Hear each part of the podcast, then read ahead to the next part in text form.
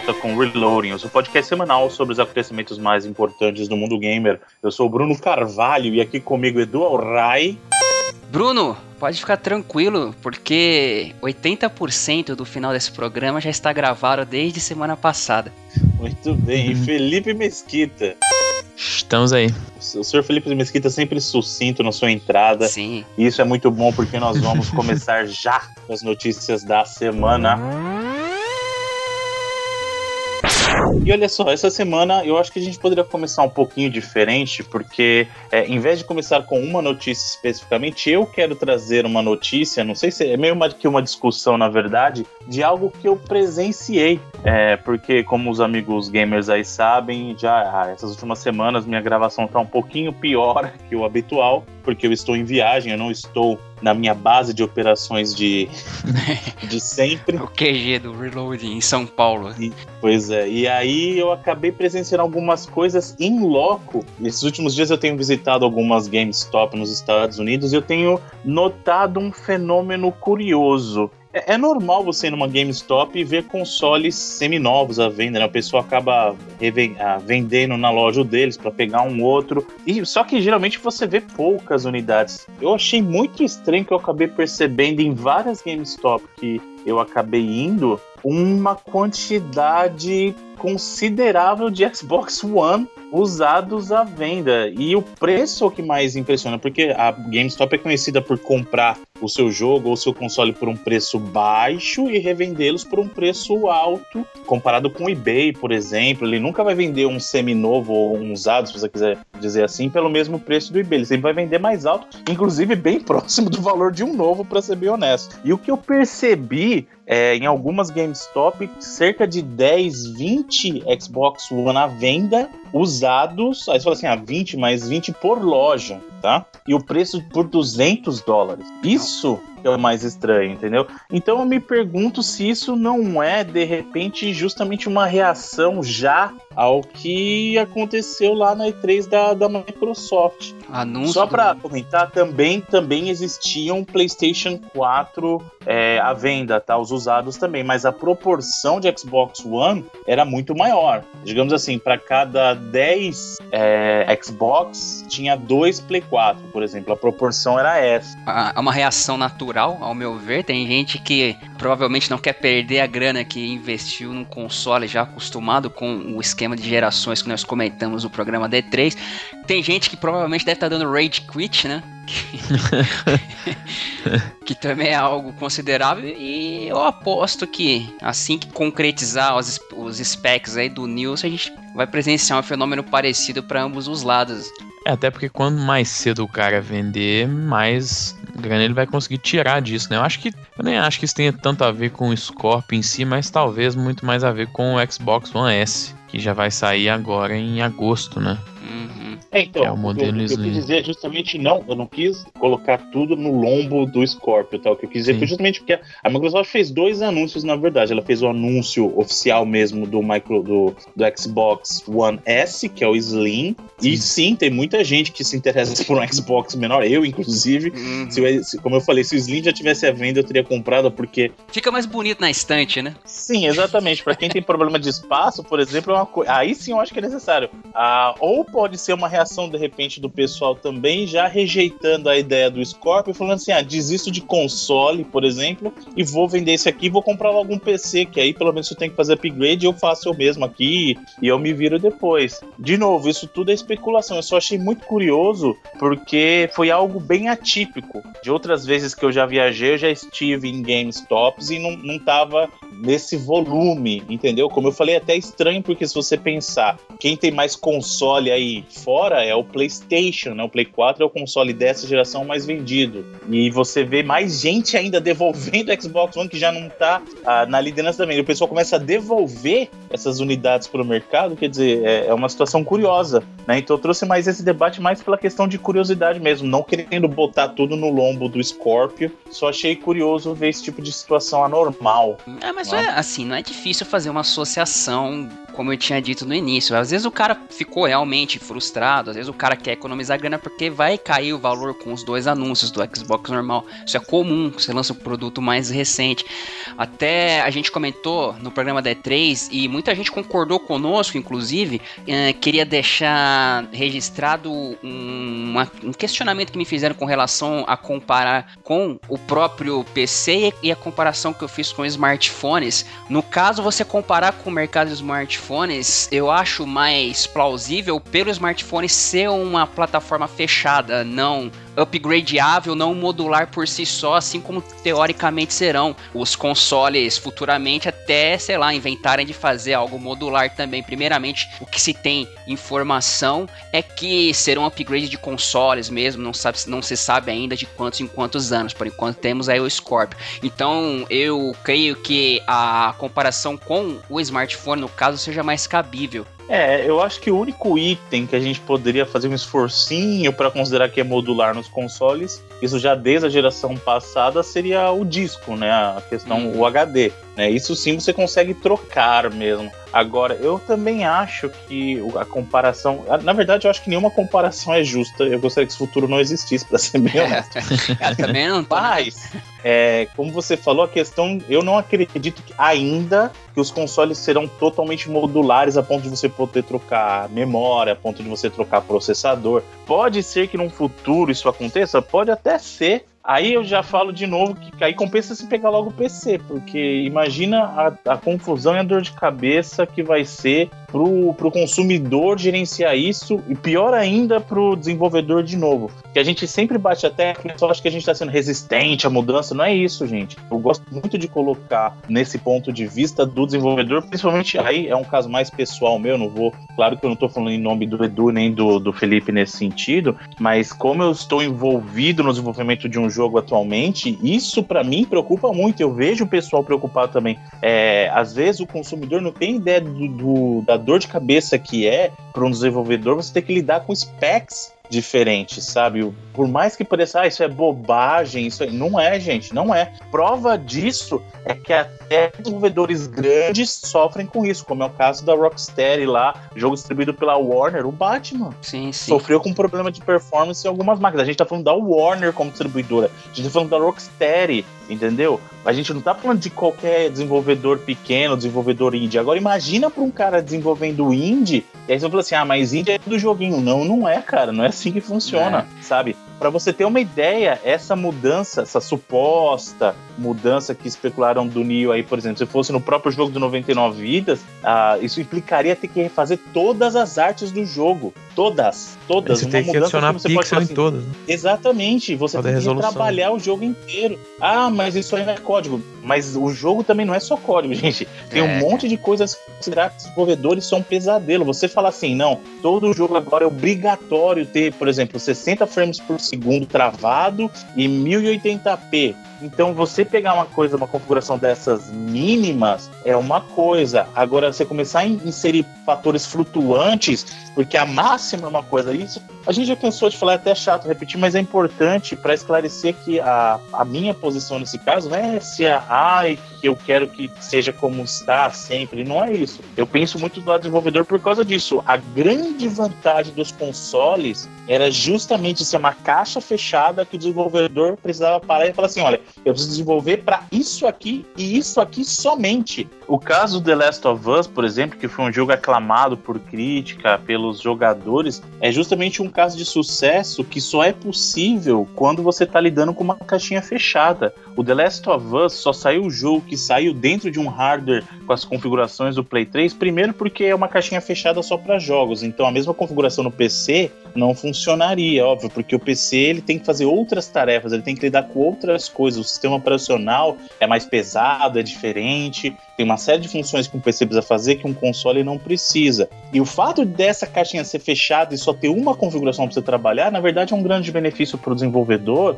porque ele consegue se focar naquilo e consegue tirar o leite de pedra, ele consegue extrair o máximo daquilo e otimizar o jogo para aquele ambiente, e aí a gente vê os resultados. Esse, é entendeu? para, esse já é paradigma de geração de videogames desde o Nintendinho, né, cara? Pega o próprio Battletoads, a qualidade que os caras conseguiram no final da vida do, do NES, o próprio, sei lá, Super Mario RPG que os caras conseguiram no final da vida do Super Nintendo, jogos sensacionais, né? normalmente acontece no final da vida dos consoles, os caras terem esse, essa experiência de destrinchar o hardware e espremer o máximo do que conseguir, que é um dos fatores que pode se perder, apesar de que a promessa é que o hardware continue parecido, até para manter a retrocompatibilidade, mas é algo que promete meio que se perder com essas expansões futuramente. E parece também estranho, já uma preocupação precoce, eu acredito, mas você vê uma certa confusão até no meio jornalístico, inclusive na E3, com games, trailers de jogos, sem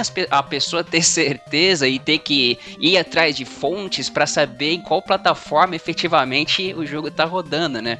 Viu que falando que Death Strand tá rodando no Play 4, o Days Gone lá também tá rodando no Play 4, o outro lá também tava rodando no Xbox One normal. Não sei se vocês notaram, mas chegou a surgir uma certa confusão em alguns aspectos aí essa semana. É, eu, eu, eu não cheguei a acompanhar isso, mas é natural que exista, até mais no caso do, da Microsoft, porque ela especificamente mencionou a existência do Scorpio. Hum. No caso da Sony, é, ela até, como a gente falou, ela deu uma, uma escapada ali, ela deu uma, uma de João sem braço, falou, não, eu não sei de nada vocês estão falando aí, essa E3 aí é só Play 4 mesmo, e o Neo é coisa pra frente, né, deu uma de João sem braço aí, beleza. Agora, o caso da Microsoft, realmente, e é natural que as pessoas tenham essa confusão, porque tá legal, Microsoft, você falou que é isso aí, e qual é que é? O jogo tá rodando onde, então? Tudo que você mostrou é na plataforma atual, até mesmo para Sony. Tá, Sony, então a gente pode confiar que o God of War, por exemplo, vai ser assim mesmo no, no PlayStation 4 ou isso aí é como ele vai ser no Neo?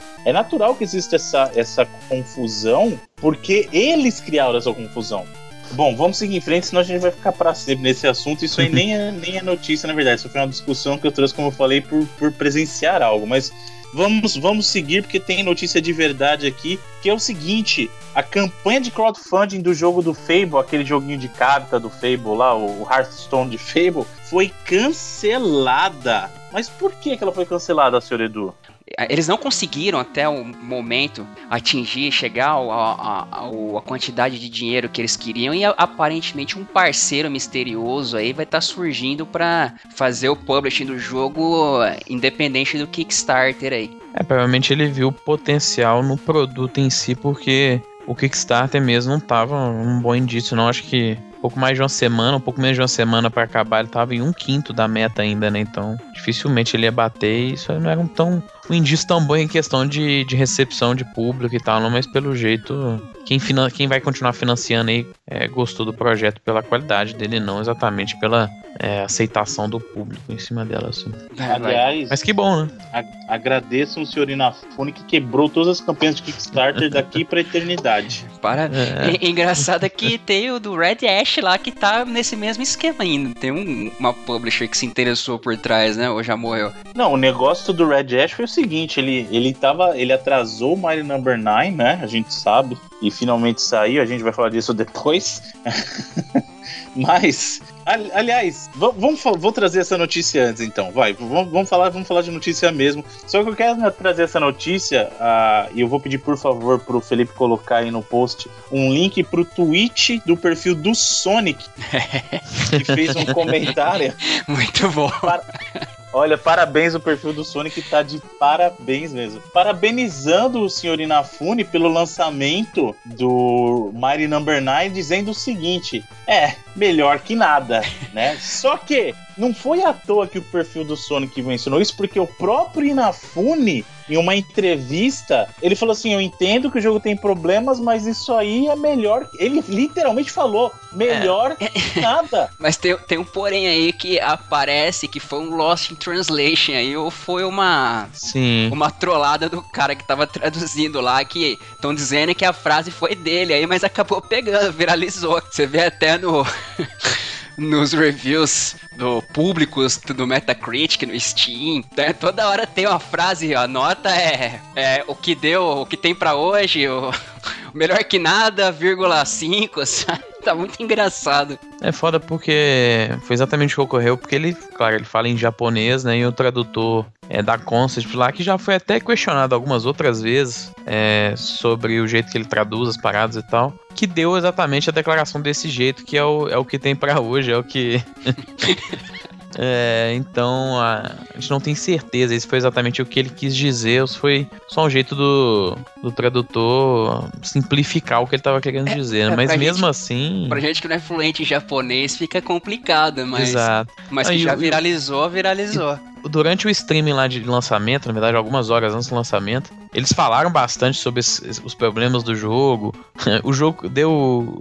crashou com eles durante o stream uma hora, que não foi nada positivo pro jogo, que não tinha nem sido lançado, ele ia ser lançado algumas horas depois, né? Foi é, uma situação. Não, de lançamento, mandaram o código errado pra um monte de gente. É, foi um. O cara que comprou do Xbox recebeu o código de PC. É, porque na, não, isso na verdade é porque o do 360 do Mac do Linux Linux eles acabaram sendo adiados de última hora, assim, as versões. Mas, a, então, então e a, a, indício de que o cara recebeu só o código do, do PC. O Bruno então, recebeu é, o código de PC. Mas aí, então, eles começaram a mandar o código do Steam pra galera do 360, porque a versão do 360 não ia estar disponível. Então, meio com a pedido de desculpa, entre aspas, eles mandaram do, do Steam de uma vez e a do 360 vai vir quando ficar pronto, assim, entendeu? Mandaram uma cópia a mais pro cara, assim, de certa forma. Sabe qual que é o problema? Essa, esse negócio do Inafune é uma coisa inacreditável, porque ele fez uma campanha que era uma das campanhas mais bem sucedidas do Kickstarter. O cara levantou 4 milhões de, no total da campanha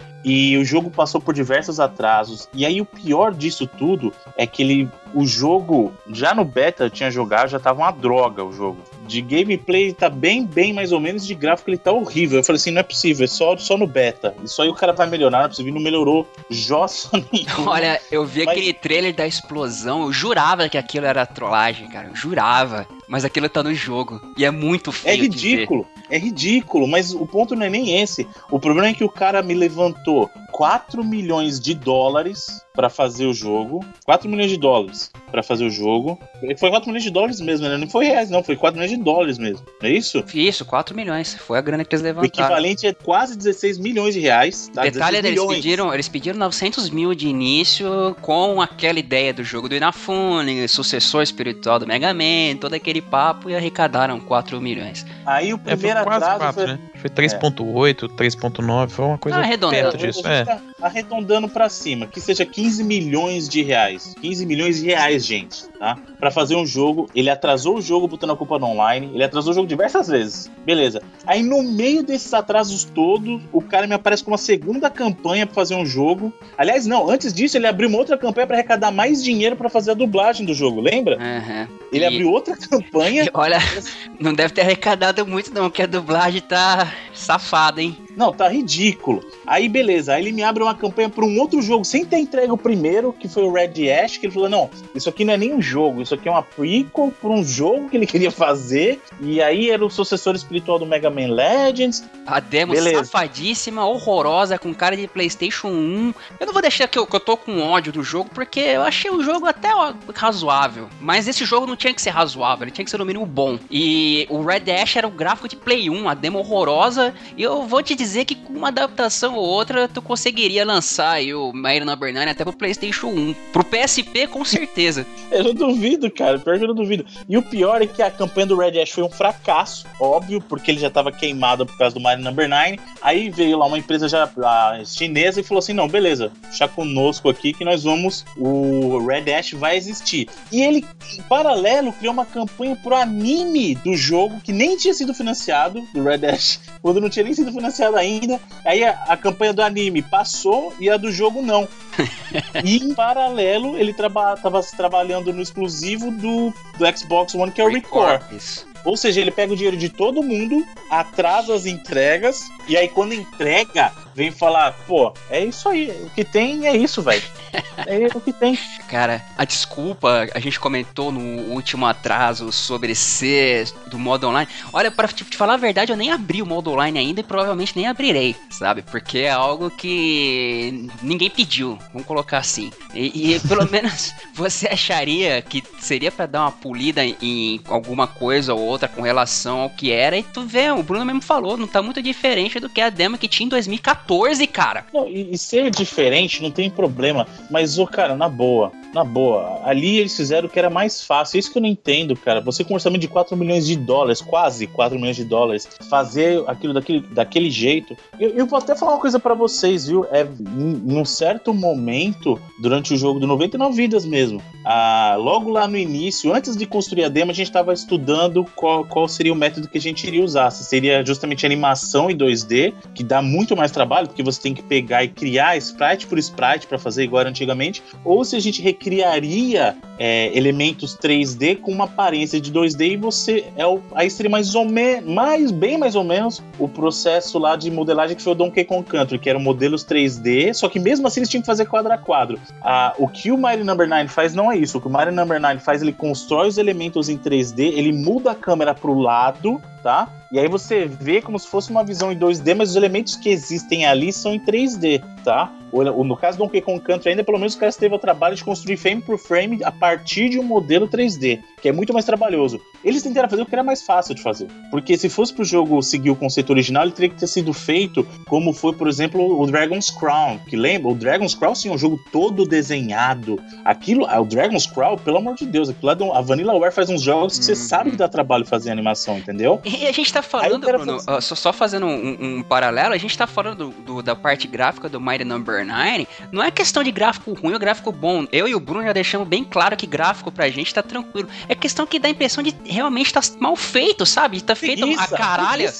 Foi, é, foi mal feito. Ele pegou assim, o que é, que é mais fácil fazer? Isso aqui, então vamos. Como que você com orçamento de 4 milhões de dólares, cara? Você tinha pedido 900 mil, você consegue 4 milhões, e aí chega, você faz o, o trabalho mais porco. E o pior, atraso, gente, não tem problema. Atraso não tem problema nenhum. Como o próprio Miyamoto já falou, um jogo atrasado, ele é atrasado agora, só que quando ele lançar, eventualmente ele vai ser um jogo bom. Agora, um jogo ruim lançado às pressas vai ser sempre um jogo ruim.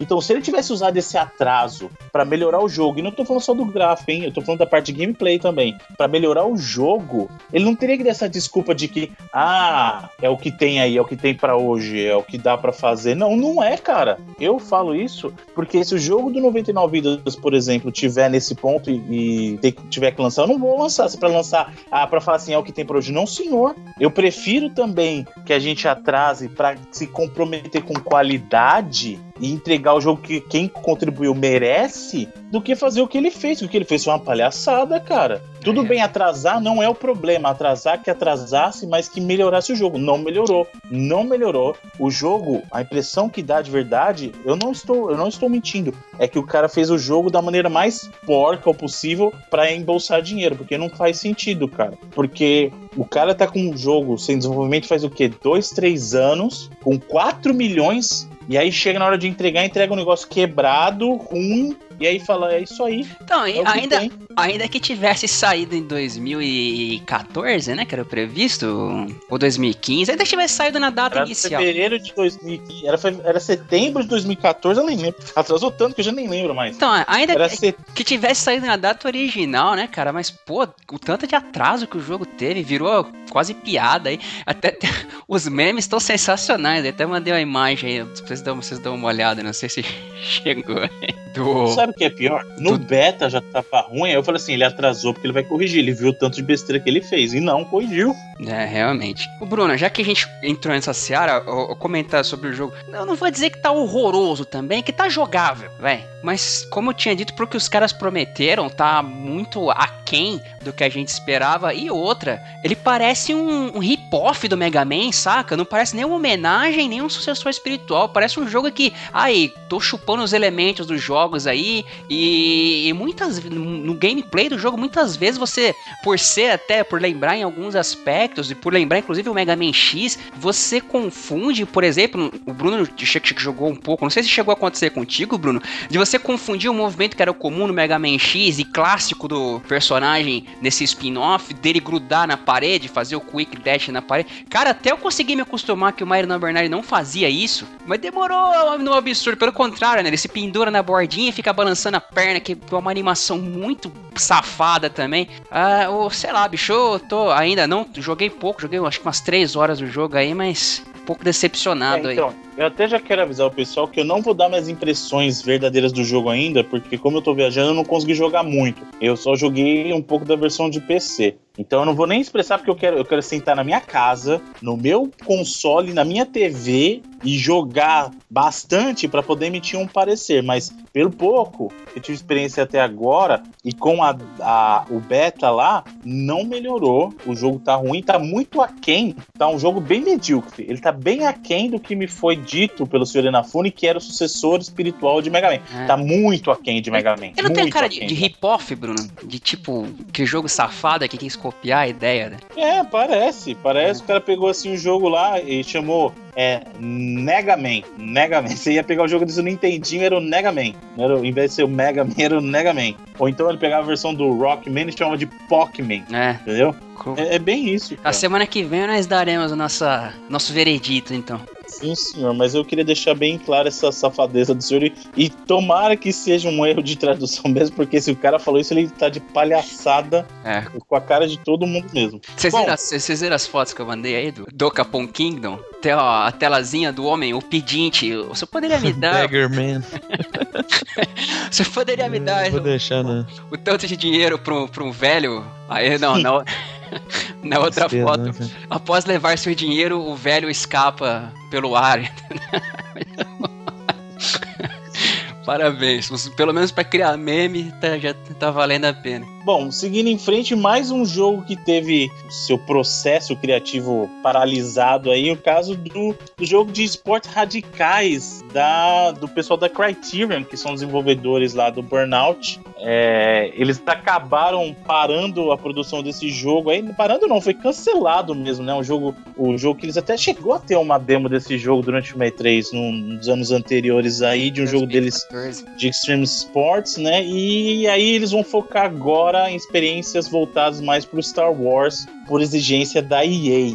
E isso me deixa muito triste. Me deixa muito pois triste. é, é engraçado que a EA mostrou esse jogo, bem entre aspas, assim, que não tinha nem nome, eles chamavam de Beyond Cars, né? Porque além dos carros, né? Porque a Criterion é conhecida por trabalhar no, na série Burnout, fez é, jogos da série Need for Speed também. E isso e além, né? Igual o Bruno falou, tinha as paradas de esporte de ação e tal.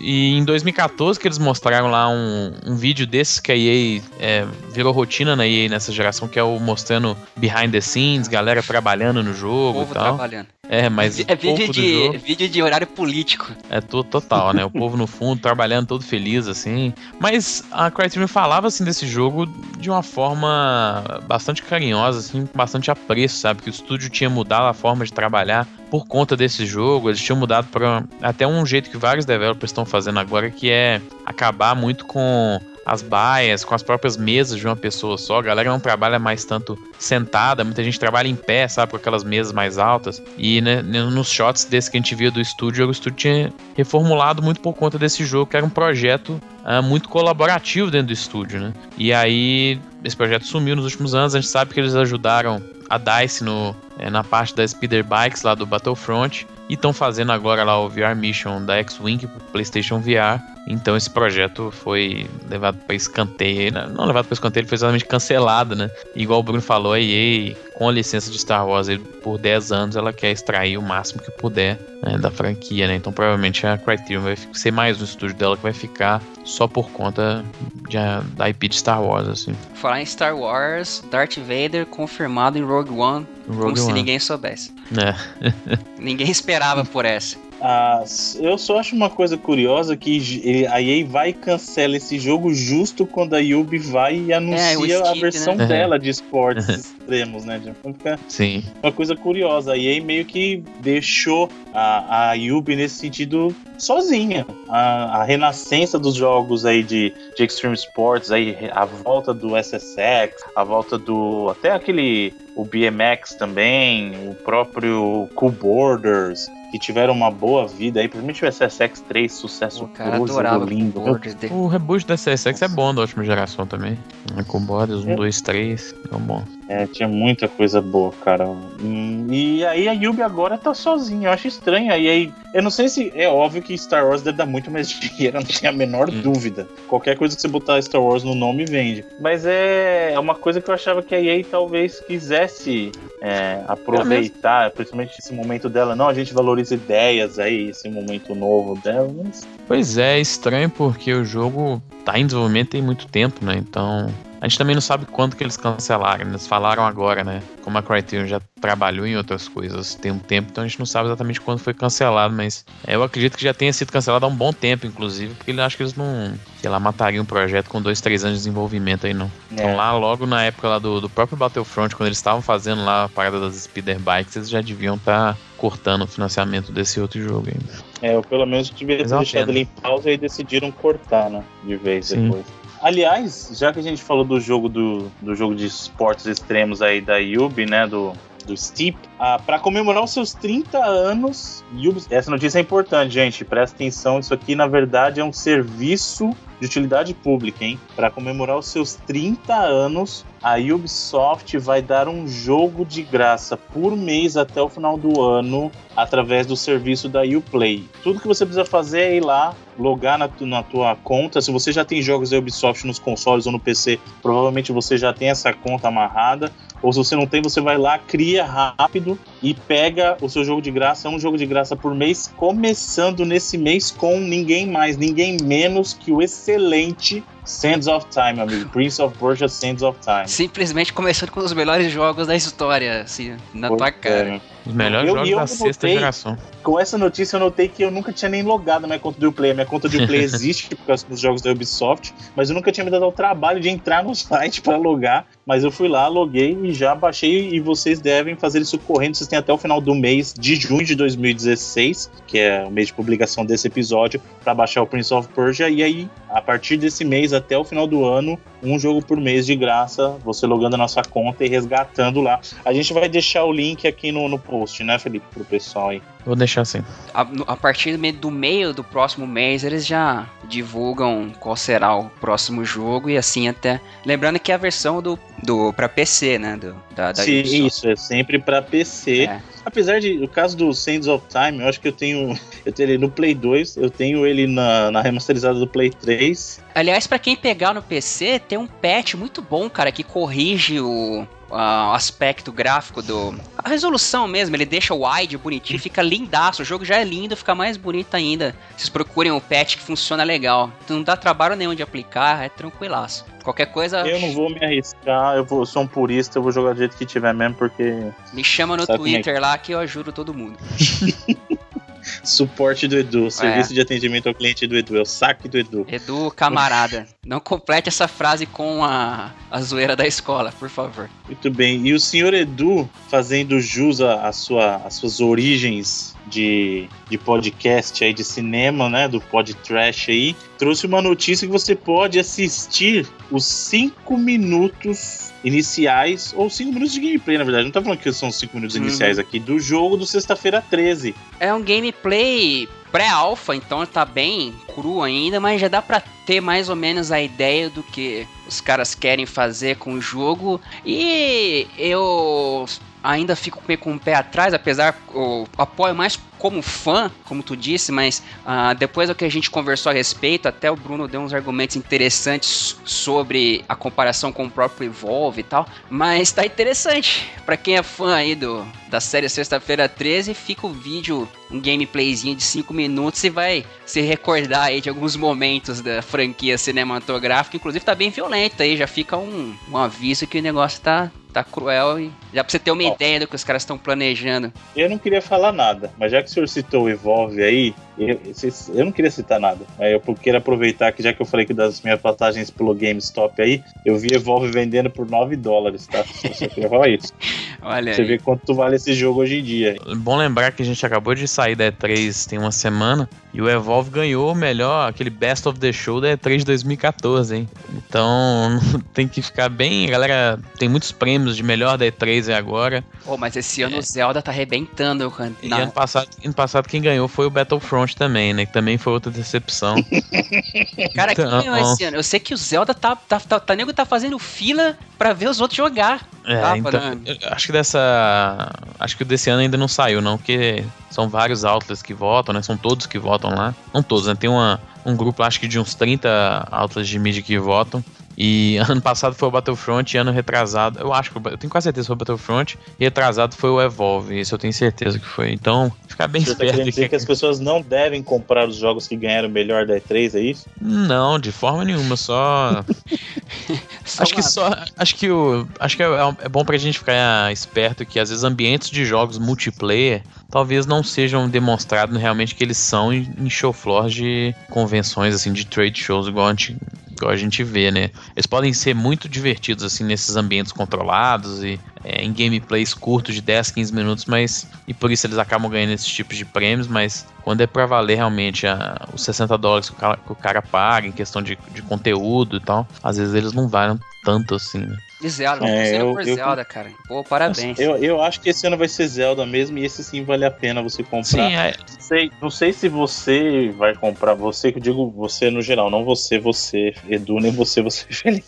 Você é eu amigo mesmo vou, amigo gamer. Eu não vou comprar um Wii U pra jogar o Zelda, ah, eu também mas não, com cara. certeza, se, se com certeza... Comprar o Enex. É. Exatamente, o Enex. com certeza já me levantou uma grande bandeira para comprar o Enex. Então o Enex tá cada vez mais provável aí. O Wii U, não. Os caras até falaram que não é necessário você usar o gamepad do Wii U pra jogar o Zelda, então já tá, já tá bem encaminhado aí.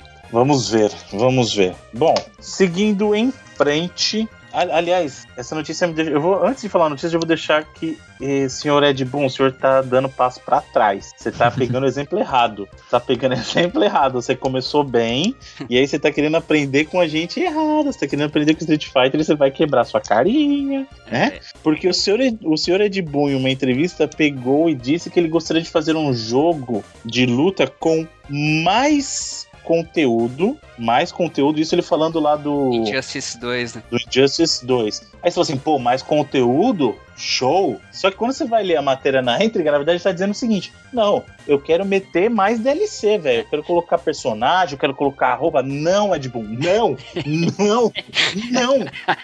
Não é assim. Em 2011 já é, é o Hotel José. Não é assim, Ed Boon.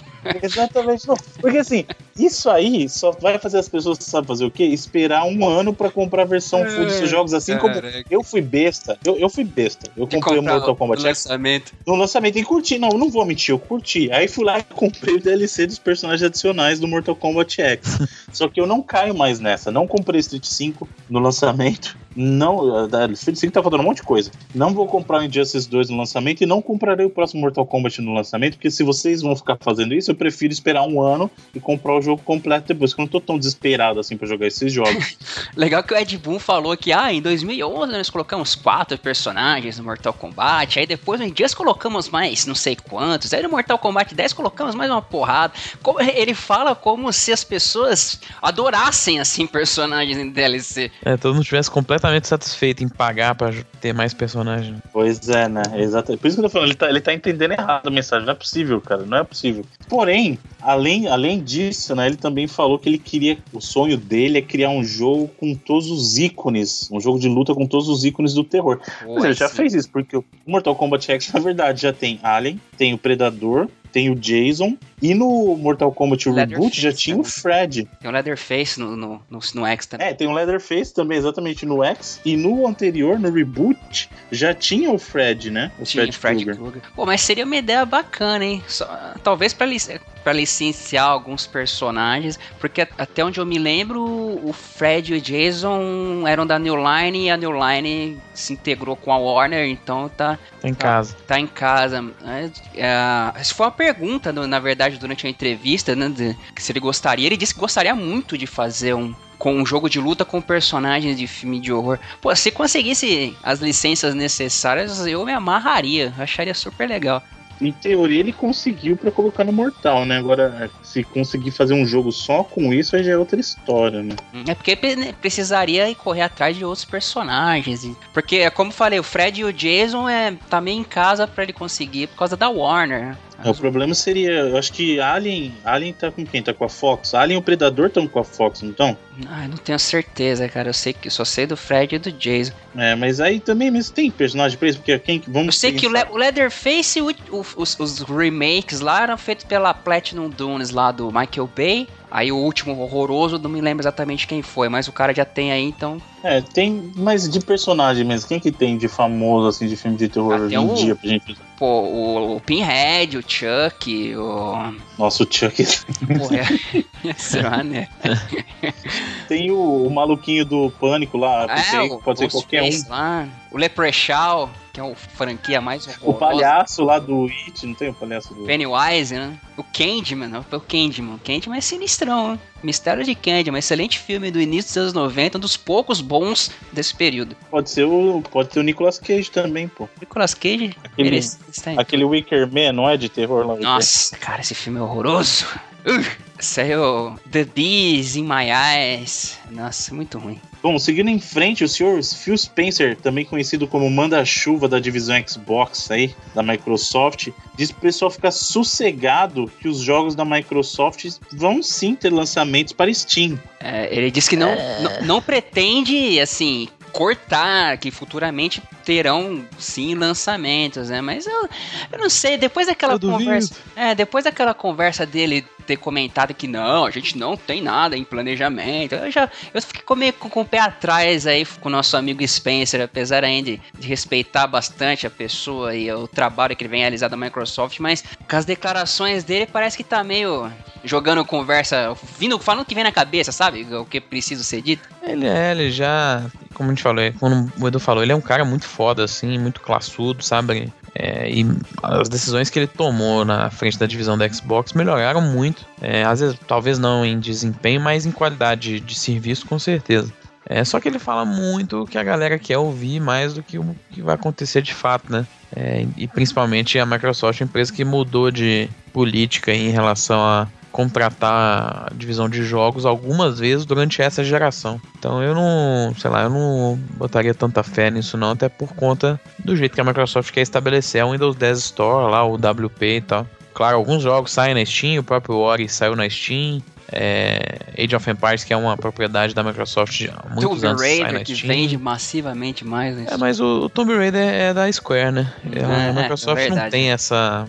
Verdade, tem poder para mandar direito em cima dela, não. Tinha na época, naquele jogo, no, no Rise, durante o tempo que tinha exclusividade, né? Hoje em dia não tem mais esse poder, não. Então, eu não botaria tanta fé, não, em... Ele até fala que ó, o Steam, assim, não precisa da, da gente para poder ele comenta, nossos jogos. É, ele poder... comentou, não acho que a, a Valve vai ser afetada por não ter nossos jogos first party na sua loja agora mesmo. Cara, pode ter certeza disso. Sim, a Steam tá muito acima de qualquer outra loja, principalmente da, da Windows 10 Store ainda, né? Você vê, tem reportagens da Kotaku aí que falaram que mais de 90% das cópias do Rise of the Tomb Raider foram vendidas pela Steam no PC, né? E menos de 3 ou 3% pela pelo próprio Windows 10 Store, né? Então, eles querem fazer essa loja crescer ainda e aí eles vão botar os jogos no competidor que claramente vai vender muito mais que eles. Eu acho que não faz muito sentido, não. Então eu não botaria tanta fé nessa declaração dele, não. É, só precisa lembrar que jogos da Microsoft, como você mesmo falou, não se limitam aos jogos do Xbox One. Tem muitos Sim. jogos que, que estão debaixo das asas da Microsoft que não necessariamente são jogos do Xbox, né? Então e até, até, é o que você falou. Quem tem mais a perder, na verdade, é a Microsoft. Se a Microsoft não quiser lançar os jogos dela na Steam, acho que quem tem muito mais a perder é a Microsoft querendo forçar as pessoas a ter uma experiência de compra lá pela loja do Windows 10, que a gente sabe, como o próprio Edu falou, não é das melhores experiências de compra, né, Edu? Ah, é complicado. Em, compa não, em comparação, é É horrível. Comparação. Aliás, desculpa, só para interromper que isso, isso, é outro serviço de, de é, utilidade pública. Desculpa cortar, mas isso é importante. Humble Bundle comemorativo dos 25 anos de Sonic, rolando agora. Entra no site do Humble Bundle, entra lá. E se você contribuir a partir de 10 dólares, você leva um monte de jogo do Sonic é, lá e jogo, jogos bons. Tem o Generations bons. lá, tem umas. Isso. Até eu que já tenho esses jogos, fui lá e comprei de novo. Só pela caridade, né, Bruno? E pra, pra ajudar, claro. Não, mas eu, eu, eu acho engraçado quando eu tô todos, cara, esses jogos de, do Sonic também, quando aparece assim, eu até fico meio chateado, porque já tem tudo, no hum, caso. Inclusive tem um outro que, que eles trouxeram de volta aí, que é o de comemoração dos 25 anos também da, da SNK, o Neo Geo 25 anos lá, o, agora ele saiu como Encore, uhum. e também é muito jogo bom, cara, muito jogo bom. É uma porrada de é... jogo DRM Free também, né? Exatamente. Vocês viram esses tempos atrás que um carinha achou uma ROM numa placa de um jogo nunca lançado pela SNK? Um jogo de luta até bem honesto, cara. Aí jogou. Ah, que não tinha som, eu lembro. É, eu cheguei a ver essa semana, interessante. É, não, mas isso é verdade. Acho que a gente acabou nem mencionando na época, mas chegou a ter uma notícia disso mesmo. Que o cara tinha encontrado uma placa é, de Neo Geo, de um, de um arcade, né? Neo Geo com, com essa ROM é, interessante. É legal, eu, acho que é descobertas arqueológicas do mundo do videogame, assim, quando aparece. Ó, oh, lembrando que o Super NES PlayStation lá morreu, né, gente? Todo né? mundo sabia Nunca que era fake aquilo lá, né? Nunca mais, né? Aquilo, aquilo lá era mais fake que o NX falso do cara que ele fez com papel, pelo amor de Deus, né? Por favor, vamos seguir em frente. Se vocês não sabem, durante E3 rolou uma demo e, o, o e a galera que contribuiu na categoria de 60 para cima do Bloodstained, que aí é o jogo do Igarashi lá da campanha de Kickstarter também, é, receberam essa demo e o pessoal tá falando muito Cara, bem dessa demo. Posso, posso, tá posso, botar, posso botar uma salvinha de palma pro Iga aí? Pô, parabéns. Sério, parabéns. Parabéns. O jogo, o jogo, tava lá, né? O jogo tava na E3 no show floor no no stand da Microsoft até pra, pra ser jogado, sim. A gente vai deixar o vídeo do jogo. Quem não viu ainda, baixa o volume todo. Tu vai ouvir a música do Symphony of the Night na tua mente assistindo esse gameplay. e aliás, o, o link vai estar tá aí, vocês assistam. Num gameplay simples, ali, uns minutinhos, você já vê o quão melhor esse jogo é do que o Mighty Number 9. Tá? Nossa! Tá? E o jogo vai sair só em 2017 e já tô com muito. Esse jogo, só no estado que tá, tá muito mais completo que o Mighty Number 9, viu? Só pra avisar. Olha que ele tem a mesma publisher, hein? A Deep Silver vai publicar também. Ah, só, a Deep é Silver... deixar eles fazer o trailer, Felipe, que dá tudo a, certo. a Deep Silver que vai fazer o marketing dele também, igual fez do Mighty Number 9, que foi muito ruim. Então, vamos ver, pelo menos eles vão aprender quando o Mario Number 9 é fazer um trailer assim. Não, mas tá bonita. A personagem tá show de bola, tá assim. Tá lindo o jogo, tá lindo. A, o gráfico do cenário tá. Parabéns, Iga. Para vocês compararem a técnica que eles estão usando, a parte gráfica que a gente falou é a mesma. Agora você vê a diferença dos dois produtos. Eu não tô falando de engine, não tô falando de nada, tô falando só da é, parte o, técnica. O próprio Iga falou que eles não foram full pixel art lá, até como é o Symphony, o Symphony of the Night, né? Exatamente por conta do custo e tempo, né? Mas que eles tentaram Sim, simular um esquema do, do desenho no, no, fundo 3D, né? Pra dar um contraste mais. uma definição maior em cima do desenho. Então, então eu também acho que ficou lindo o jogo, o jeito que eles estão fazendo. Pois é, pra você ver, como eu falei, é a mesma técnica, mas olha o resultado, que diferença, né? Né? Até a tela, de, a tela de itens tá muito uh, familiar, assim, sabe? Tá pô, sensacional. Tá aí o link para vocês acompanharem o vídeo depois no post, que vale muito a pena.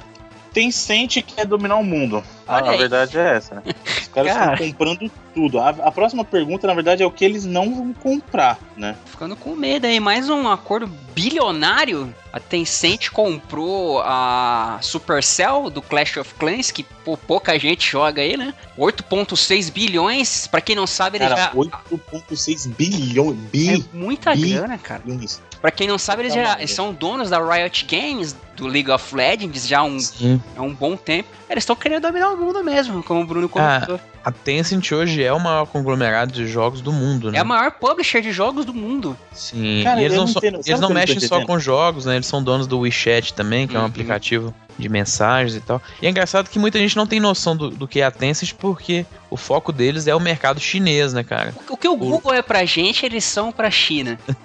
é, o, o, LoL é o grande produto deles que a gente conhece aqui no Ocidente, mas e é engraçado que eles têm produtos exclusivos lá de várias IPs gigantescas só pra China. Tem jogo do Call of Duty é, feito só pra China, que é, são eles que publicam, tem FIFA, tem o Madden, acho que não sei se é o Madden ou se é o não, mentira, o NBA 2K tem um que é também da Tencent feito só pra China, né? Jogos online, assim, né? E eles mexem muito com isso, com esse mercado de MOBA, de MMO e tal. E a, a Supercell é também uma das.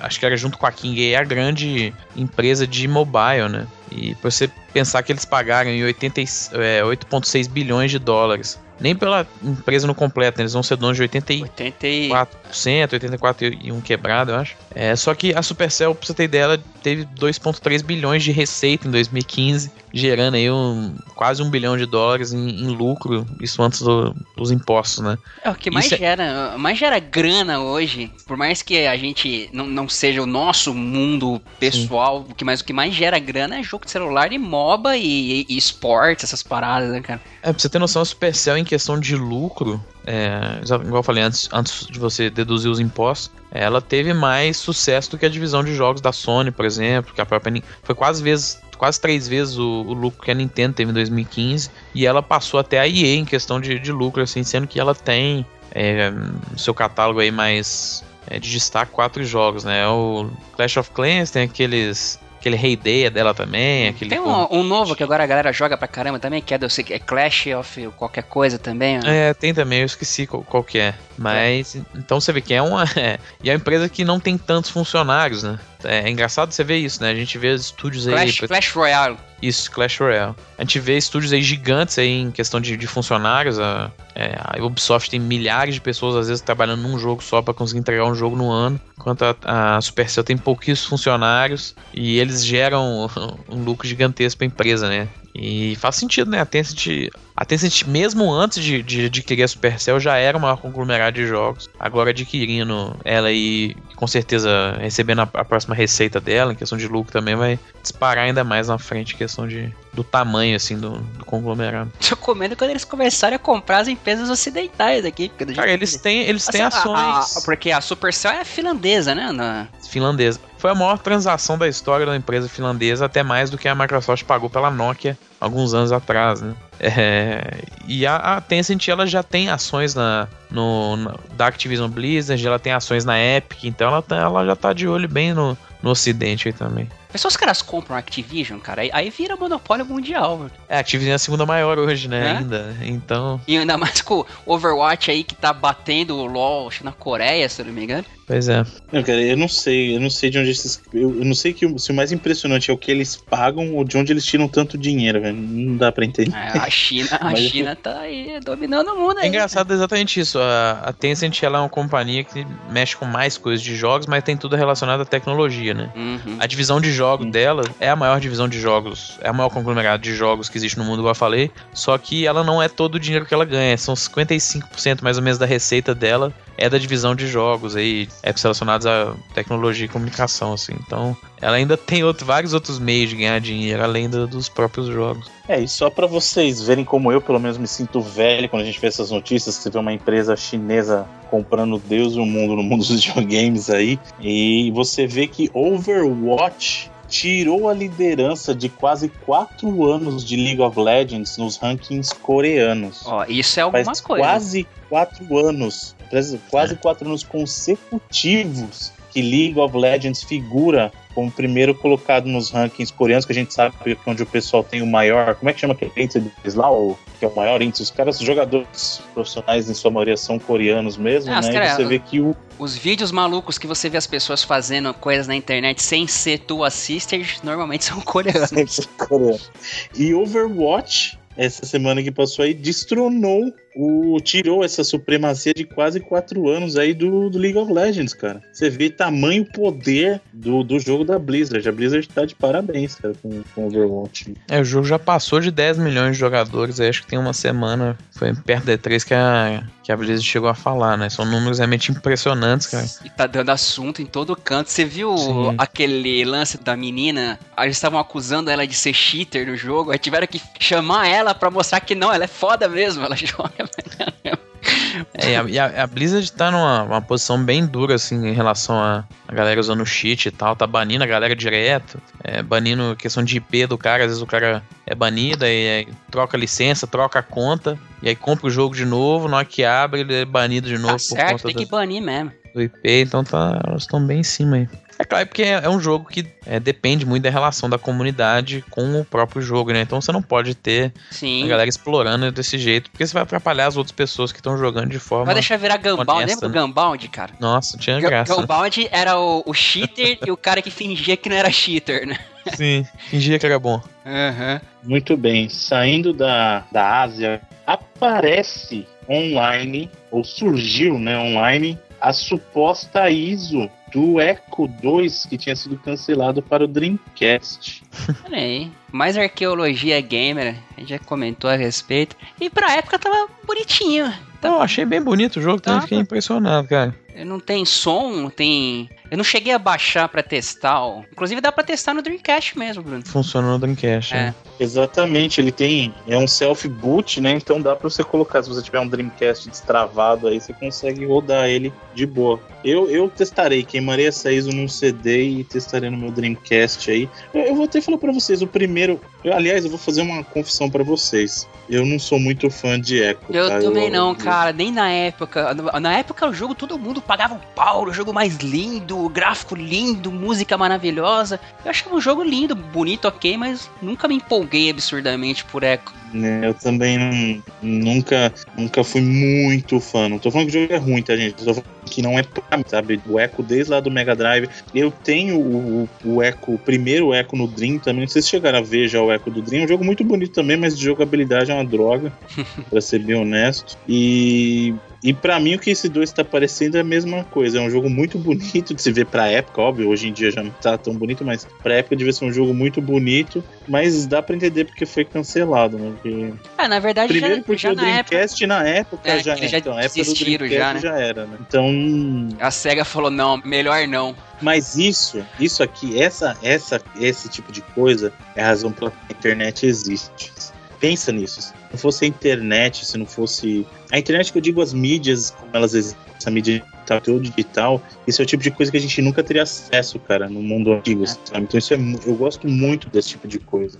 É, eu até já falei isso antes, eu tenho vários flashcards dos consoles, mesmo tendo cartucho, justamente para poder jogar esse tipo de coisa. Então, como eu falei, eu jogo é, jogos no meu Mega Drive. Onde que eu ia jogar Angry Birds no Mega Drive? Ô, Bruno, você lembra que, que um cara achou também uma versão semi-acabada do que seria o Toe Jam and Earl 3 pro Dreamcast. Tem disponível aí para quem quiser. E, cara, ele tava muito bacana, ele se parecia muito mais com o primeiro Toe Jam and Earl, só que 3D e tal, bonitão, do que efetivamente se tornou o que foi lançado como Toe Jam and Earl 3. É bem legal, quem procura também consegue achar aí. Mas é, cara, isso aí é muito bom, é, justamente como a gente está falando, para ter um arquivo da internet. Então, esse tipo de acesso, como você falou, o caso do próprio 2G Earl, o próprio caso aí que a gente acabou de falar do, do Echo, então é muito bacana. Vamos seguir em frente. Vivendi aumenta a sua participação de, de ações da Ubisoft aí agora tem 20% e continua progredindo para índices que talvez a levem a uma possível tomada à força da Ubisoft que estaria debaixo então de um único nome da Vivendi. Nos é. explique melhor isso tudo, Sr. Felipe, por favor. O Evil Empire tá chegando. É, a Vivendi tem um, um histórico aí com videogames durante muitos anos, relações com o universo, relação com, até com a Activision, né? Ela foi dona da IP do Crash uma época, inclusive. É, quando, ela, quando a Activision se comprou dela, a Activision ficou com as IPs de jogos dela, da Sierra também e tal. E nos últimos anos ela tem se aproximado de novo dos jogos. A gente falou aqui que ela tomou conta desse mesmo modo que está acontecendo mais ou menos com a Ubisoft da Gameloft, que é outra empresa da família Guillemot, mais focada né, em, em, jogos mobile e tal. E na França tem uma lei lá que se um conglomerado passa a ter a partir de 30% de uma, de uma empresa, das ações, né? Ela tem que fazer uma, pelo menos uma proposta é, nada de outro mundo, mas tem que fazer uma proposta mínima assim para poder ser é, a, sua, a sócia majoritária da, da empresa, então passar a tomar conta de mais de 50% das ações, o que dá para a empresa, se for para um conglomerado igual a Vivendi, daria para ela então a poder de decisão maior, daria mais é, é, cadeiras na, na comissão de diretores da Ubisoft e tal. E é algo que a Ubisoft não quer de jeito nenhum. E Yves Guillemot, que é o, um dos fundadores da empresa, é o CEO hoje, presidente da, da Ubisoft, critica veemente a, essa prática, né, essa tomada agressiva, né, sem consenso, né, da, da, da questão da parte criativa da, do próprio estúdio. E aos poucos a Vivendi vai fazendo isso e ela, inclusive, o, a ideia dela é botar o próprio Ubisoft e a Gameloft debaixo de um é, de, uma, de, um, de um mandado só, né, de unificar essas duas empresas de jogos assim. E aos poucos ela tá tá crescendo, né? A questão da, das ações dela em relação ao Ubisoft. Então, em breve pode acontecer essa, essa tomada aí e a possibilidade dela virar sócia majoritária na empresa, né? O que é muito estranho porque a própria Vivendi já falou que não queria fazer isso, nem com a Gameloft, e aconteceu. Então, pelo, até pelo jeito que ela fala, que ela dá as declarações da Vivendi, é, é estranho, sabe? Essa forma que ela vai tomando aos poucos e o próprio Yves Guillemot deixa todo mundo preocupado, porque segundo eles mataria é uma das ideias, né, um dos, dos motos aí da, da Ubisoft, que é manter a liberdade criativa e, e, que eu até concordo com ele que a Ubisoft, apesar de muita coisa ser no modelinho Ubisoft, mundo aberto, colecionáveis pra caramba, então ela ainda tem. É muito nesse modelo é, que ela já que ela estabeleceu aí nos últimos anos. Ela ainda faz coisas em questão de liberdade criativa. A gente viu na, na E3 agora. É, o próprio Trials of the Blood Dragon foi algo desse jeito. Apesar de não ter sido muito bem recebido, mas foi uma oportunidade que os developers têm. O próprio Grow Home e depois o Grow Up, a sequência que vai sair agora também os próprios jogos lá com a, o BART Framework, né? O Child of Light, o. Como é que chama da Primeira Guerra lá? Agora eu tô esquecendo. Valiant Hearts, é, coisas desse tipo, assim. Então acho que não seria uma parada muito positiva para a Ubisoft em si, que é uma das maiores publishers. É uma publisher que eu até gosto muito dos jogos dela no geral, assim. Eu também, também. O pessoal fala, reclama pra caramba, mas é, povo. Curto. Saudade da uma... art, inclusive. É, o povo gosta de dar uma, uma zoada aí muito pela aquela questão do Bugsoft. É, tem né? gente com, com, com comentários maldosos aí que não, é, tem muito... que tomar mesmo. A internet é foda, né, cara? É isso, a internet é isso aí mesmo. É, a Ubisoft era, é, alguns anos atrás, ela não era uma publisher tão grande assim, né? Ela não é do tamanho, alguns bons anos, né, claro mas ela era uma publisher daquelas de, de tamanho médio, assim, até algumas gerações a, atrás, e ela cresceu muito na última geração, né? Da última geração pra cá que ela virou realmente essa powerhouse que a gente chama assim. Claro que antes ela já tinha várias outras coisas, mas as franquias como o próprio Assassin's Creed, Just Dance, essas paradas levaram eles a uma questão de receita muito maior, né? E eu confesso que eu ficaria um pouco decepcionado se essa tomada acontecesse. Então vamos dar uma. esperar que não aconteça, mas vamos ficar de olho nos próximos meses aí o que vai acontecer.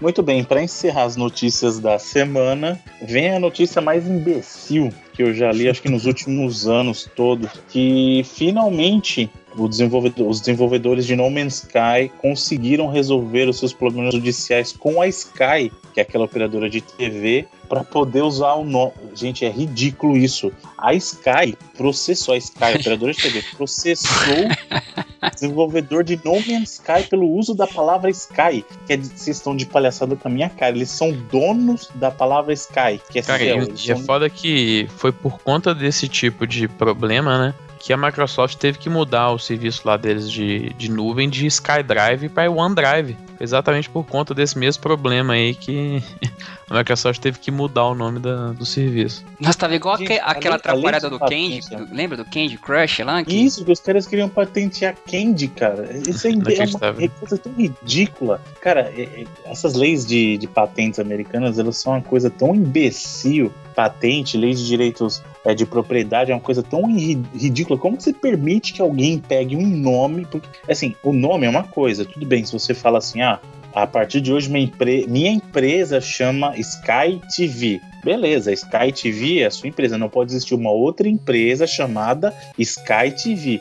Agora, você querer proibir as pessoas de usarem um substantivo comum, gente, uma palavra simples como céu, sky, ah, é. isso é palhaçada já. É você permitir que alguém. É, é, é, ridículo. Eu acho que se, se uma empresa, sério, processar alguém por usar uma palavra que é um substantivo comum, essa empresa deveria pagar o processo inteiro e o dobro ainda. Assim, ah, você tá querendo processar porque a pessoa tá usando a palavra Sky, que é a mesma, sabe? É, é, tem tipo de, de, ah, de. Não dá, não, não tem nem comentar. Comenta vocês aí que. Não, cara, fala o quê?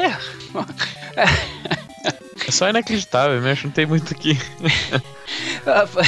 o cara quer patentear a palavra céu, vamos colocar assim, mal traduzindo. Eu fico mais impressionado é que o, o jogo era para ter sido lançado essa semana, né? A data original dele que foi anunciada. Então eles, se, se tivesse saído realmente dia 21 de junho, eles teriam decidido isso dois ou três dias antes do jogo sair de verdade, né? Então eu não sei nem se isso tinha alguma coisa a ver com o jogo também ter sido adiado. Eles não falaram nada sobre isso, eu acho que acredito que não, mas seria uma situação curiosa assim também.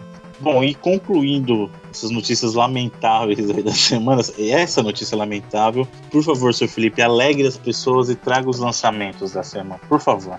É, então acho que eu devia ter trocado o jogo que eu vou começar aqui, mas o primeiro lançamento da semana é exatamente o Mighty Number 9. Eu acho que não vai agradar é tanta tem, gente. Né? É o que é, tem, né? Tem é o que hoje. tem pra essa melhor, que melhor que nada. Meu amigo Bruno Não, é, não, acho que nada nesse caso era melhor. Mas... Graças cara... ao, aos deuses dos joguinhos, não é só o que tem pra essa semana, porque essa semana teve muita coisa boa. Mas o Mighty Number 9 saiu pra essa semana pra Xbox One, PS4, PS3, Wii U e PC. Lembrando que as versões de 3DS Vita é, não tem uma data prevista, ainda vão ser adiadas por um tempo, e as de 360 Mac e Linux foram adiadas aí por alguns dias, a, segundo, segundo, é, segundo a Concept, não vai ser uma espera tão grande pelas versões de 360 Mac e Linux, não. É, para Xbox One, PS4 e PC, essa semana também saiu Deadlight Director's Cut. O Deadlight é um cinematic platformer é, que já saiu na última geração para 360 e para PC o jogo lá da Tequila Works, galera lá da Espanha, que tava fazendo, tá fazendo Rhyme, né? A gente não sabe como é que tá o, o estado do jogo aí. E em multiplataforma também essa semana saiu o Pac-Man 256, jogo que saiu para mobile no ano passado. Foi Joguei divertidaço, cara. Pra jogar no celular é divertidaço. Sim, é baseado aí no, no glitch, né, do, do Pac-Man uhum. original lá, e ele saiu essa semana pra PS4, Xbox One e também pra PC. É, em questão de, de PS4 também, essa semana saiu Grand Kingdom, saindo não só para PS4, mas para Vita também, que é um RPG tático da, da NIS América, da NIS, né? É, publicado pela NIS América na, no ocidente, muito bem recebido até. Um jogo que não tá nada bem recebido é o Umbrella Corps, o shooter, aí baseado no universo de Resident Evil, é, saindo para PS4 e PC essa semana não foi muito bem recebido também, não, assim como Mario Number 9. Mas o, que, o detalhe é que o que mais galera tá reclamando é fã de Resident Evil das antigas, né? Sim, sim. É, acho que o, os reviews também, questão também não. Uhum. É, dizem que é um shooter meio sem alma, assim. Né? Genérico. Né? É, ele tem até umas questões interessantes. Pode jogar ter em terceira pessoa, pode jogar em primeira pessoa, como tem outros jogos, tem isso também, mas é uma questão de opção interessante, mas não tá muito. Eu apostava que a Capcom ia acertar, hein, rapaz. É, não, não, não. E é, acho que não tem nada a ver, muita gente ficou meio preocupada em relação ao próprio Resident Evil 7 que vai sair. Acho que não tem que se preocupar nada não, apesar do Umbrella Corps também ser um produto interno da Capcom, ele é outro, outro foco, uma parada que tem muito que preocupar em relação ao Resident 7 não. É, no Xbox One saiu um jogo chamado Lumo, que é um jogo que já até saiu pra PC e PS4, acho que mês passado, em maio. Lumo? Lumo não é aquela parada que cresce nos azulejos, né? Ah, na Limo, né? Isso é Limo. É, e ele é um jogo de aventura é, com mecânicas de puzzle assim no, no, formato isométrico, foi até muito bem aceito lá na época, lá no mês passado, para PC e PS4. É, no, nas plataformas Nintendo saiu finalmente o Terraria, um jogo que já saiu para tudo aí também, saindo agora pro 3DS, é meio que um Minecraft em 2D aí. E por último, jogo para Wii U muito bem recebido é RPG, que é o Tokyo Mirage Sessions FA, que é uma mistura aí de meio Shimegami Tensei com Fire Emblem, né? E é um jogo que foi muito, é um RPG que já saiu no Japão e foi muito bem recebido agora de novo no ocidente, saindo para Wii U aí na sexta-feira, dia 24 de junho. Então, a semana aí tem coisa decepcionante, mas tem uma, um bocado de coisa boa também pra galera poder jogar.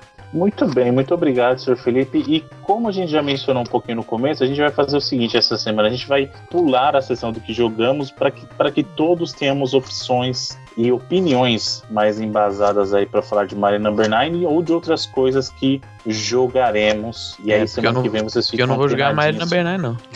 Ah, eu só dou a dica, cara. O demo de Doom tá em pé ainda. Não ficou só na semana de- da E3. Quem não jogou, joga, que tá muito bom. Muito bom. Exatamente. Isso é uma, uma dica muito importante.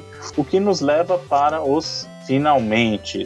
Ah, e viu, E- Bruno? E Bruno, jogo deixa, eu- assim. deixa eu te ajudar aí no final, já que a distância geográfica entre nós não está colaborando para a realização desse programa. É, só para deixar avisado pra galera, a gente tem, a gente tem mais umas noticiazinhas para comentar essa semana. Semana que vem a gente comenta, porque essa semana tá complicada. E eu vou colocar al- alguma coisa também que ficou de fora no programa anterior.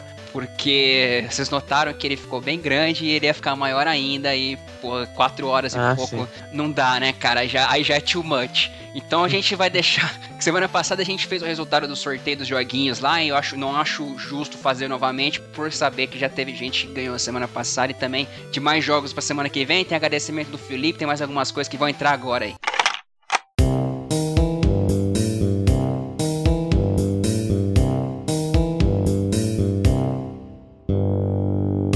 Muito bem, senhores. Então, muito obrigado a todos mais uma vez pela companhia. Antes de, de procedermos ao final, nós temos o resultado do sorteio, certo? Que os senhores prometeram aí um jogo, o senhor Edu prometeu uma cópia de Strider E back para os nossos amigos gamers e Back to the Future, ambos para PC. Então, quem são os ganhadores do nosso, do nosso sorteio aí? Vai lá, Felipe. O senhor. Vamos. Primeiro, qual o primeiro número? Vamos. Ah, são dois, né? São dois. Primeiro número valendo Back to the Future. Vamos lá rapidão, que já tá Primeiro enorme. número 14. 14 é o. O Grene Souza.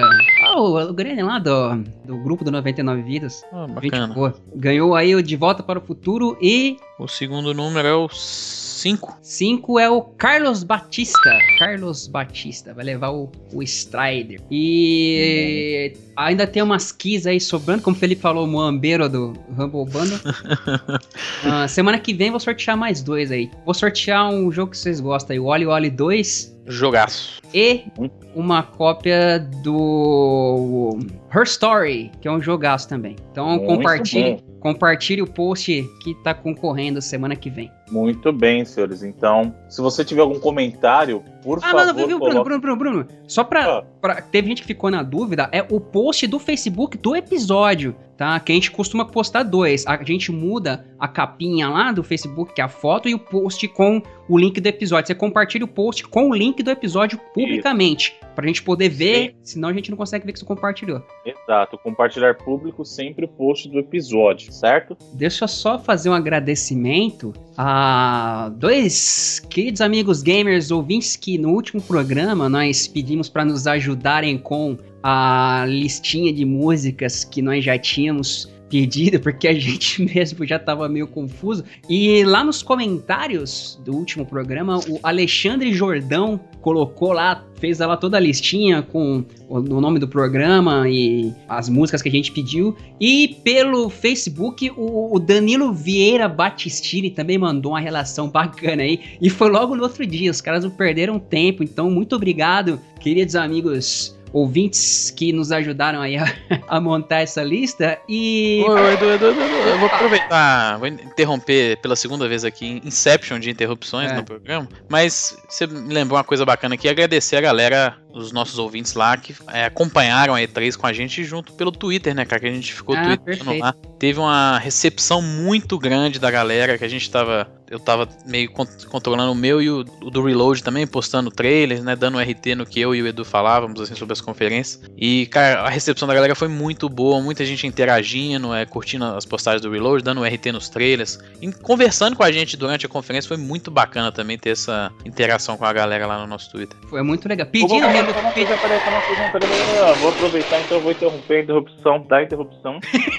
pra dizer, aproveitar falando de Twitter aí. E tinha uma galera com um monte de perguntas. Aí o Edu falou assim: ah, o Bruno é melhor para responder. Com relação ao jogo do 99 Vidas, que pra quem não sabe, a gente lançou uma parceria com o pessoal da nuvem em pré-venda pra versão de PC. Isso é muito importante, gente. Essa pré-venda é para o pessoal que não pôde colaborar lá durante a campanha, né? Então ela está exclusiva até esse momento, durante esse período em que o jogo não, não foi lançado ainda. Essa pré-venda é exclusiva com o pessoal da nuvem. E tem muita gente que está com dúvida. Primeira coisa, essa pré-venda é exclusivamente para a versão de PC. É, é, a nuvem não vende, pelo menos que eu saiba, conteúdo para consoles. Então nesse momento, você que quer a versão de PC, o jogo do 99 vidas e não pôde colaborar lá na campanha, é, você pode adquirir via nuvem com desconto de 20%, tá? E essa pré-venda, então o jogo, ao invés de R$29,99, ele sai por R$23,99. E além disso, tem muita gente perguntando, ah, mas como é que funciona? Porque o jogo, na verdade, ele vai sair para Steam. E é isso mesmo. O, a, o que a nuvem está te vendendo é um código de ativação da Steam. Você vai conseguir colocar o teu, o teu jogo vai estar na tua biblioteca do Steam normal, é, com eu... achievements de Steam, tudo tranquilo. Só para quem não conhece, pode confiar que a nuvem, a propaganda, a propaganda é gratuita. É o melhor retailer digital aí de, de jogos do Brasil tranquilamente para PC, ó. Os caras. Sim. E eles te fornecem, como a gente falou, o jogo pro Steam. Então, assim, ah, eu, eu queria ativar a chave do Steam. Exatamente. Quando o jogo lançar, o que você vai receber é uma chave de ativação para Steam. É isso que você está adquirindo na nuvem, tá? Então, a única coisa é que a nuvem fechou essa parceria bacana com a gente. A única coisa não, a coisa mais importante, para trazer o jogo justamente pra galera que não conseguiu contribuir durante a campanha. E o mais bacana, justamente do, da exclusividade dessa parceria, esse desconto que a nuvem está trazendo de 20% que para você que não conseguiu colaborar lá durante a campanha, é o melhor preço que você consegue no jogo, porque depois do preço de lançamento ele vai ficar full price lá disponível na Steam. E não se preocupa, como eu falei, o que você vai receber no lançamento do jogo é justamente um código para ativar o jogo na Steam. Então você vai ter ativamente tudo, não vai perder nada. Então, a, espero que tenha ficado claro aí. A, a dúvida, aliás, acho que estão respondendo a dúvida do nosso amigo ouvinte que queria comprar com créditos da Steam. Por enquanto, só lá na nuvem, na pré-venda da nuvem, depois quando for lançado. Sim.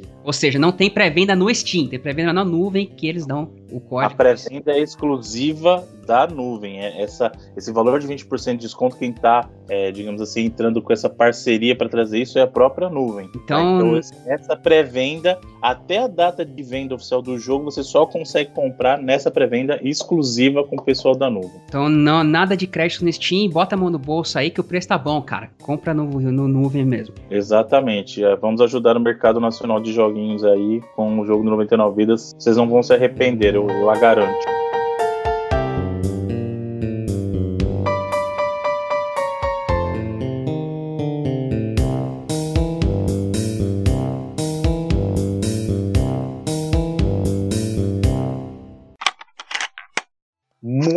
Bem, senhor Edu. Muitíssimo obrigado por facilitar a minha vida. Não vou ter que repetir tudo de novo.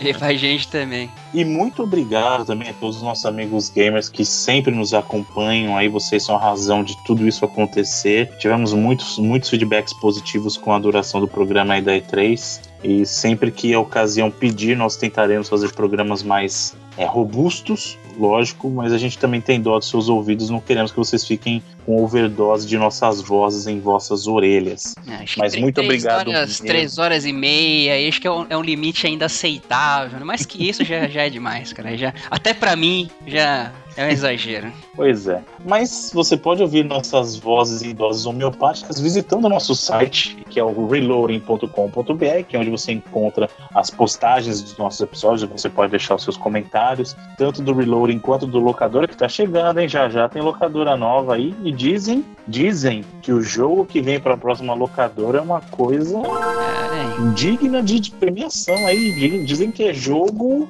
aclamado. Eu, eu particularmente concordo. Eu adoro. Tá? Muito bem, ve, ve, vejamos, vejamos. Aguardem aí, sempre na primeira segunda-feira de cada mês tem a locadora do Reloading. E você também pode ver o seu e-mail com críticas, sugestões para ouvinte arroba reloading.com.br. Nós estamos no Twitter, é o twitter.com.br reloadingbr ou então arroba reloadingbr. Reloading é R-E-L-O-A-D-I-N-G-B-R. Nós temos a nossa página no Facebook, onde você também pode lá curtir e compartilhar, se assim você desejar. É só visitar facebook.com barra reloadingbr e você pode nos encontrar, se você quiser nos adicionar no seu agregador de podcasts de preferência ou então no iTunes, é só pesquisar lá Reloading e você nos encontrará. Você pode assinar o nosso feed e assim você já tem o programa disponível para você assim que ele sai, coloca para baixar automático, já que aí você pode escutar no momento mais propício, quentinho, saído do forno. E se assim você desejar, você pode também deixar a sua avaliação honesta lá no iTunes, deixar suas estrelinhas, isso nos ajuda a crescer e temos crescido muito, muito, muito obrigado mesmo por isso e tudo isso é graças a vocês. E, como toda semana, para encerrar o programa, nós temos a escolha de um dos membros dessa equipe e essa semana a escolha de musiquinha de joguinho vem do senhor Felipe Mesquita. O que o senhor nos brinda essa semana, senhor Felipe? Então, cara, é, semana passada a gente teve a E3 aí, né, óbvio. E uma das paradas que eu vi que mais impressionou muita gente foi o jeito que foi revelado o Resident Evil 7, né? E eu acho que o Edu falava aí que eu dei o spoiler de algumas coisas da conferência, e, cara, eu tava revendo o trailer essa semana e tal, e eu acho que o jeito que a Capcom trabalhou aquele trailer e o jeito que ele tava posto na conferência da Sony e tal, foi de uma forma tão perfeita, cara, que foi uma das primeiras vezes que eu fiquei um pouco triste de, de já saber o que o que ia vir, né? Por conta Obrigado. que eu já sabia. Obrigado, Felipe, por sentir o mesmo sentimento que você me causou. Pô, cara, infelizmente eu já sabia o que, como seria o Resident Evil 7 mais ou menos, e assim, nos primeiros shots assim que deu pra ver, eu já tinha ideia do que era, então eu não tive o peso assim da revelação que cara, ficou só no finalzinho do trailer mesmo, né? É, até quando eles botaram lá o 7 em número, numeral romano lá, muita gente ainda ficou na dúvida de saber o que, que era, só quando eles completam lá com o Resident Evil que a galera foi realmente a loucura. E isso perdeu o peso para mim porque eu já sabia dos primeiros shots do trailer que ia acontecer, porque eu já sabia como ia ser tratado esse jogo e tal, por algumas coisas que eu tinha ouvido de algumas fontes e tal. Então, cara, acho que eu sou às vezes um cara, inclusive, que dou muito canseira na Capcom aqui, criticar elas de não fazer as coisas coisas novas, de mexer muito com remaster, mexer muito com re-release. E eu acho que o jeito que eles estão tratando Resident Evil 7 é uma forma perfeita. E eu acho que se bobear foi, acho que talvez o melhor trailer da E3 aí por conta desse, do tipo que foi tratado, cara. Então eu vou escolher essa semana aí a música que toca no trailer, que é uma interpretação de uma música, um folk americano aí dos anos 70 que chama Old Grey Goose is Dead, só que a música tem sido chamada de Go Tell Aunt Roadie que é uma reinterpretação que, eles, que, ele, que a Capcom fez aí pro trailer. E vou deixar lá curtinha aí, mas é bacana. A música foi usada no trailer aí. Muito bem, muito obrigado, senhores, e até a próxima semana. Até lá. Valeu. Go tell Aunt Rhody. Go tell Aunt Rhody. Tell Aunt Rhody that everybody's dead.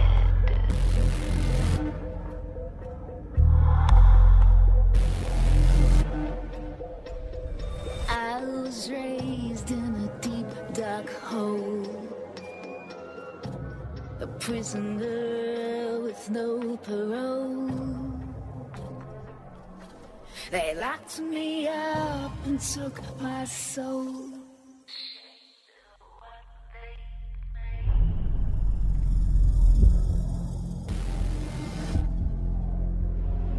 Call to him and he will come. She'll run to him like he's the one. His arms outstretched, but when she's done,